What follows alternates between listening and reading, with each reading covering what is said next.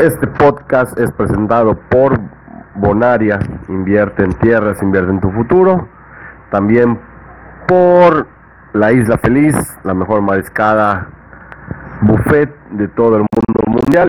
Y por Mayas del Norte, que nos da la luz, la sombra y la felicidad de estar tranquilamente sin que nos moleste el sol.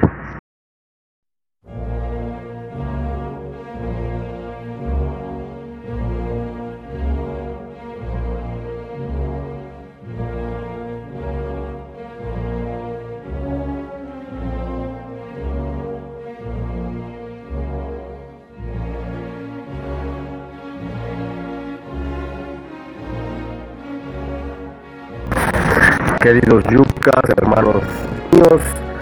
Estamos aquí reunidos en torno a este video, en torno a este podcast, en torno a esta, sandez que escuchamos y vemos para despedir como se debe a nuestros amados y odiados por igual venado de Yucatán que están más muertos que el Día de Muertos y hoy dicen adiós a una temporada fúnebre, nefasta, siniestra.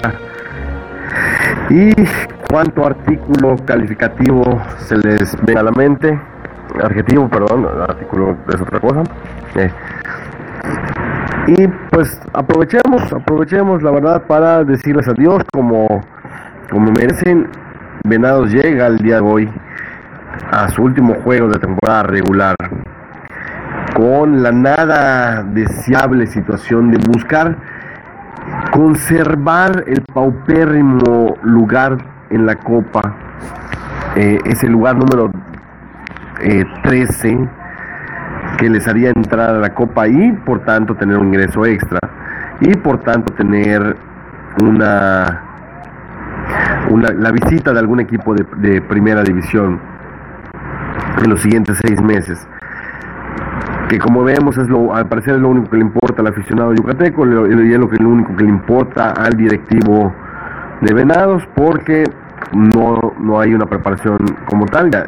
Ya, hoy, después del juego contra Zacatecas, reportan a, sus vacaciones todos los Venados. No sabemos si va a seguir Joel Sánchez, no sabemos si van a seguir los jugadores que hoy se despiden en la cancha, vaya, mañana llegan a Mérida y de aquí ya parten a sus a sus lugares de origen. No sabemos si hay una continuidad de proyecto. Si le van a dar todo el respaldo que le dieron a Marioni, a, a Joel Sánchez. Pero sobre todo no sabemos en este momento, en el momento que estamos grabando este, este programa, no sabemos si Venados va a lograr ese pinche paupérrimo mediocre objetivo que es calificar la copa. Ni siquiera eso se tiene asegurado. Hasta eso puede perder a manos de Tampico Madero, a manos de eh, cuál es otro equipo que está involucrado, creo que Celaya. Bueno, de Celaya no lo, no, lo perdería, pero de Tampico, sí, de ambos podría perder a manos de, ambos con una derrota. Ahí vamos a hablar ahorita de las estadísticas. Y de verdad que es lastimero después de ver cómo el viernes pasado, en su despedida en casa, eh, quizás, no sé, las drogas de Maradona los, los dejaron más apendejados que de costumbre, pero ya habíamos dicho que en la previa habíamos dicho, eh, Maradona no va el equipo de Maradona, los Dorados de Sinaloa, no van a necesitar llegar al último tramo como los otros, los últimos cuatro equipos que, que le que le ganaron a Venados. Acá simplemente desde el minuto 60 más o menos, un gol de Fernando Arce Jr., porque todos los comentaristas tontos de Mérida pensaron que se trataba de Fernando Arce Papán, que ahora es director deportivo de Cholos, por cierto, retirado desde hace dos años más o menos. Cierto, coincidieron ambos, ambos jugadores envenenados, envendorados, perdón, pero el que metió el golazo fue es Fernando Arce Jr., de buena pegada, igual que, igual que su papá, y nos dejó tumbados, más tumbados de lo que ya estábamos, ya, ya no no se puede decir que le pusieron el último clavo al ataúd porque era un ataúd que abierto o cerrado apesta, va muerto desde la jornada, bueno, desde la jornada 2. Recordemos que estuvo una, una, una racha después de aquel triunfo en, la jornada inaugural contra Tampico y, Madero esperanzador. Y se tuvo una seguidilla de siete partidos eh, de liga, más los cuatro de copa, que no se pudo ganar absolutamente nada. Y que con un, un balance tan, tan paupero, lo, que llevó, por supuesto, a la, a la salida de, de Marioni. Se decía que Marioni iba a salir cuando él quisiera y yo creo que Marioni hizo todo lo posible para salir con esa racha de, de derrotas. Y el tiburón medio compuso el barco, pero le faltaba ese manejo de partido, le faltaba el cerrar los encuentros. Esos últimos 15 minutos que quizás son los más importantes porque es cuando llegas fundido y se, se nota si tienes madera para ser campeón. Eh, lo dijimos igual la previa antes de Leones Negros, dijimos que iban a llegar fundidos los, los venados, que no iban a aguantar jugar en el calor de las 12 del día en Guadalajara, una ciudad que si bien no está tan alta, si tiene, si, repercute un poco, si se siente un poquito, y jugar a las 12 con el calorón, cuando nunca en la, en la, en la temporada lo hicieron, ni siquiera jugaron de tarde, todos sus partidos son de noche, les iba pesar terriblemente. Y así fue, aguantaron 60, 70 minutos y cuando, cuando apretó UDG los, los dejó libres. Bueno, ¿qué nos espera esta semana para Venaditos? Una despedida digna, que Ariel Blanco por fin meta un gol, que el brasileño ese que trajeron de quinta división, que, mejor hubieran agarrado a, a dos, tres chavitos de, primera fuerza de acá que están despuntando pero trajeron a un brasileño remombante de, quinta división, que no, no, no, me acuerdo ni cómo se llama, este, Washingtoniano, Washington, una cosa así, que ni idea. Y uno de los grandes pecados de, la directiva de Venados.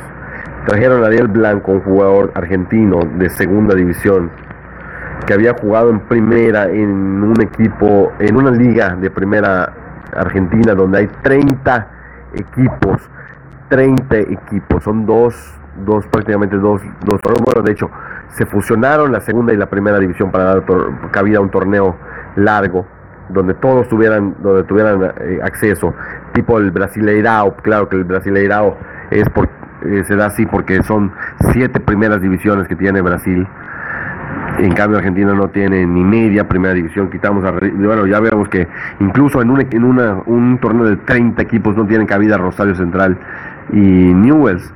Entonces está, está medio canijo, ¿no?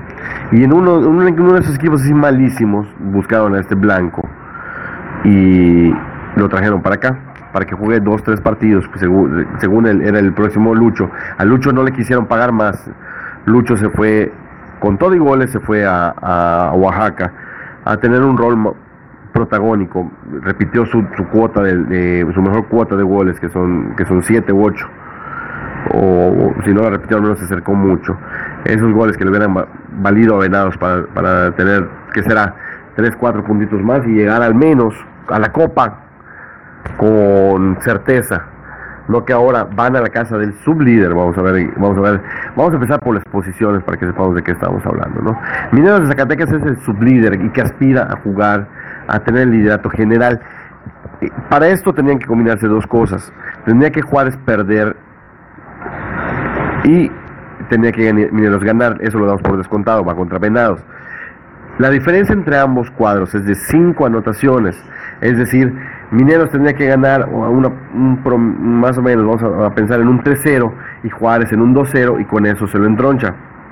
De acuerdo, porque quedarían empatados en diferencia de goles, pero Mineros tiene más goles a favor.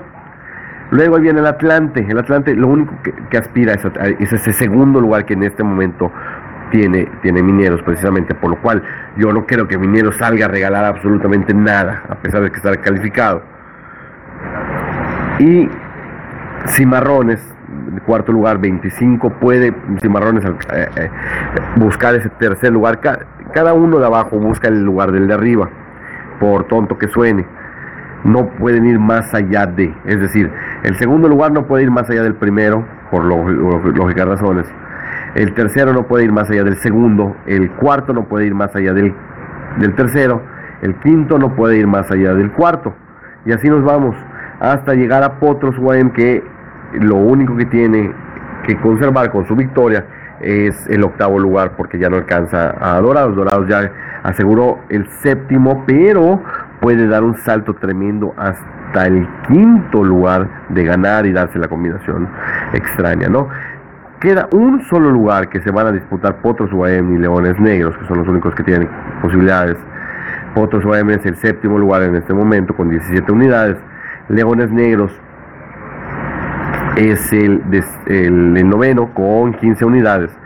Eh, puede darse una situación de, empate en puntos y de ganar Leones Negros por la mínima diferencia y obviamente empatar Potros UAM quedarían ambos en 18 puntos avanzaría Leones Negros por mejor diferencia de goles, por mejor goleo, más, más goles.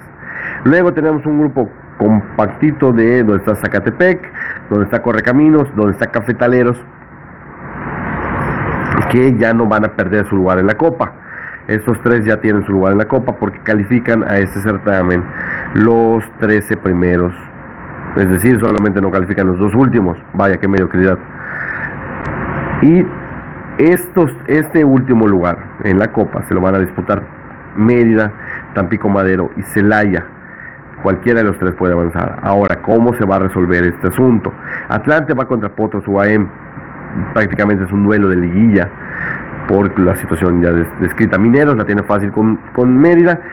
Zacatepec y Tampico Madero, pues ahí realmente Zacatepec no se juega absolutamente nada. Tampico Madero se juega la, eh, lo que decimos de la Copa.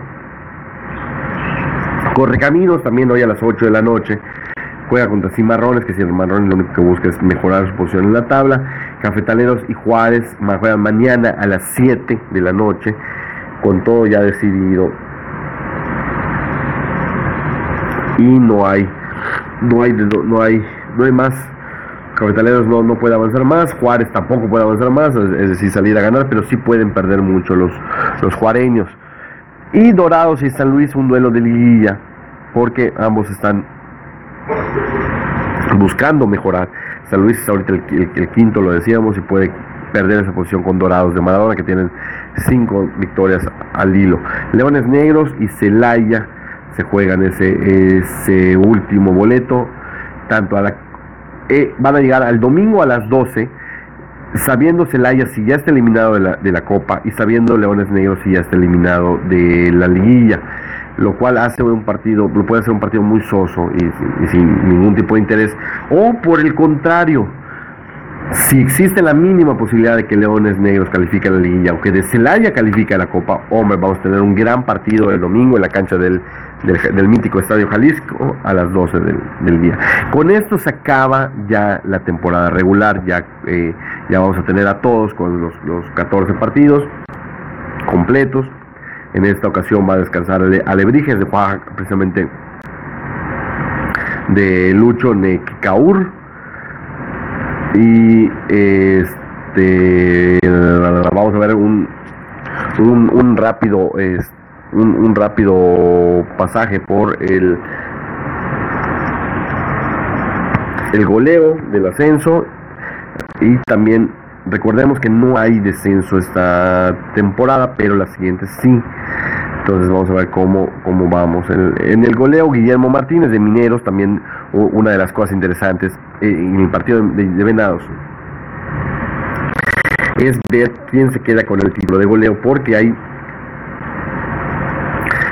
siete, wow, siete jugadores empatados con siete anotaciones, número cabalístico.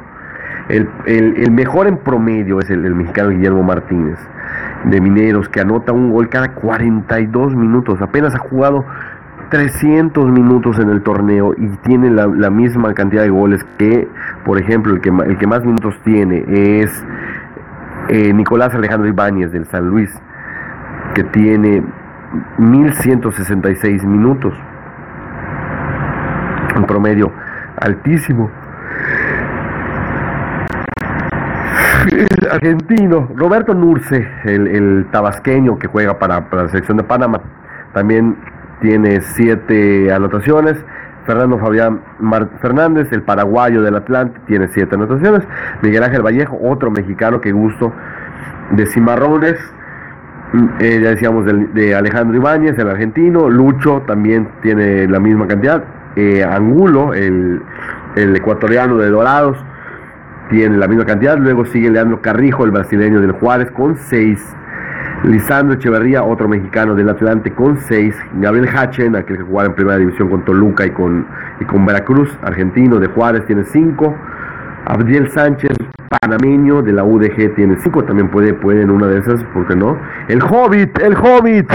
Cristian Bermúdez, nos acordamos del Hobbit, por supuesto, el, el, enano ese que no hacía nada en el América, pero que en Santos como corría, ¿verdad? Eh, tiene un gol cada 233 minutos y tiene 5. Y hasta el lugar número decimotercero aparece un, yucateco, uno de Venados, que es Víctor Bulojero, que en una de esas de rebote mm, anota otro otro hack trick y, se lleva el, título de goleo, ¿no?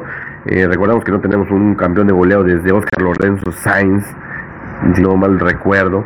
No sé si después Valtercid habrá conseguido alguno, pero yo creo que Oscar Lorenzo fue el último caudillo venado que consiguió un título de goleo. El Chuletita tiene cinco también. Y luego Gerardo Ruiz, mexicano del Atlante, cuatro. Ismael Valadez, que fuera el campeón de goleo en temporadas pasadas, tiene apenas cuatro con la UDG. Luis Alberto Márquez, también otro mexicano, muchos mexicanos. Uriel Macías de Zacatepec. Eh, Adrián Ramírez, Lucas da Silva, brasileño naturalizado mexicano, Juan Juárez, ya ya yo creo que ya meter cuatro y que, no, y que los demás no metan ninguno está, está canijo, ¿no? Escobosa, tremendo jugador que dio un bajón y que ahora está en Dorado de Sinaloa, tiene tres.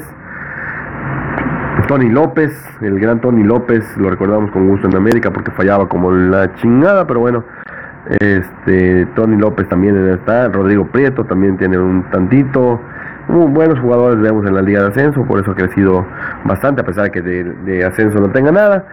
Y así las cosas nos despedimos de esta gustada sección que se llama Pégale al venado, que no lo escuche Profepa porque nos va a meter a la cárcel. Pero es un venado que es malo, es, es, el enemigo del, del Estado.